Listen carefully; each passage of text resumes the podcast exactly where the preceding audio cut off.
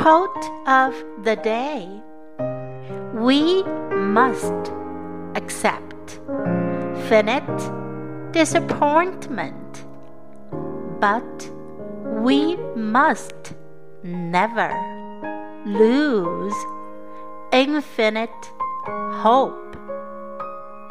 By Martin Luther King.